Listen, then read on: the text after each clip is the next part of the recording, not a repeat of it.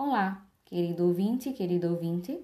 Meu nome é Anne Karen Silva Bonfim, sou acadêmica da Uninter, Universidade Internacional, pertenço ao Polo de Itabaiana, Sergipe e estou cursando licenciatura plena em português. O meu portfólio está com o tema Patrimônios, Museus, Mulheres e Escrita. Eu vou falar sobre uma personagem feminina muito importante no meu município. O nome dela é Irmã Amable Calvila. Mas antes de falar sobre ela, eu vou falar sobre a importância do papel das mulheres na história e no cotidiano. A luta feminina em busca do seu espaço na sociedade ganhou mais destaque nos últimos 15 anos, onde foi fortalecido o protagonismo das mulheres e coloca em pauta a exigência de romper com a desigualdade que ainda emana na sociedade brasileira.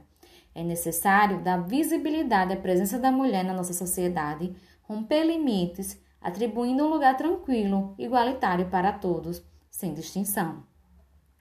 Irmã Amabile Calvilla, filha de um casal de italianos, a Ama Calvilla e a Elia Balin Calvilla, nasceu em 19 de fevereiro de 1929 na cidade de Monsenhor Paulo. Desde criança, sentiu-se vocacionada pela vida religiosa, consagrada aos 27 anos de idade na cidade de Petrópolis, estado do Rio de Janeiro. Foi catequista de pureza expoente, dedicou parte da vida a auxiliar crianças a descobrirem na religião os conceitos que regem a filosofia humana.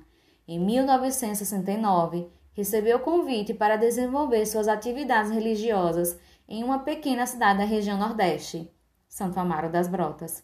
Religiosa incansável, mulher simples, dedicada, com serviços e doações aos irmãos, principalmente os menos favorecidos. Os mais velhos contam que um casal procurou a irmã Amabile para batizar o seu filho, pois o mesmo encontrava-se muito doente e quase desfalecido. Após a bênção, logo que chegou em casa, a criança melhorou.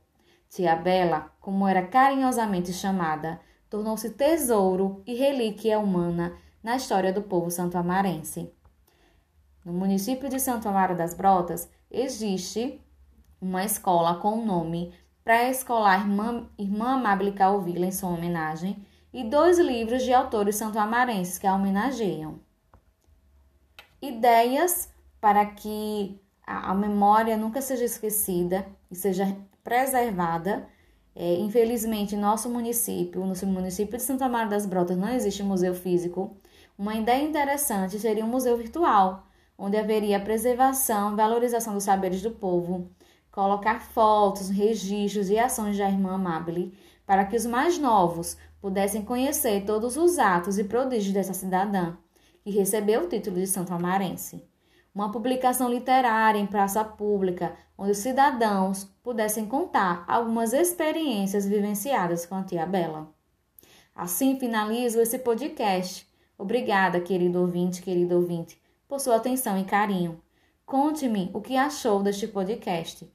Desde já agradeço e assim finalizo. Grande abraço.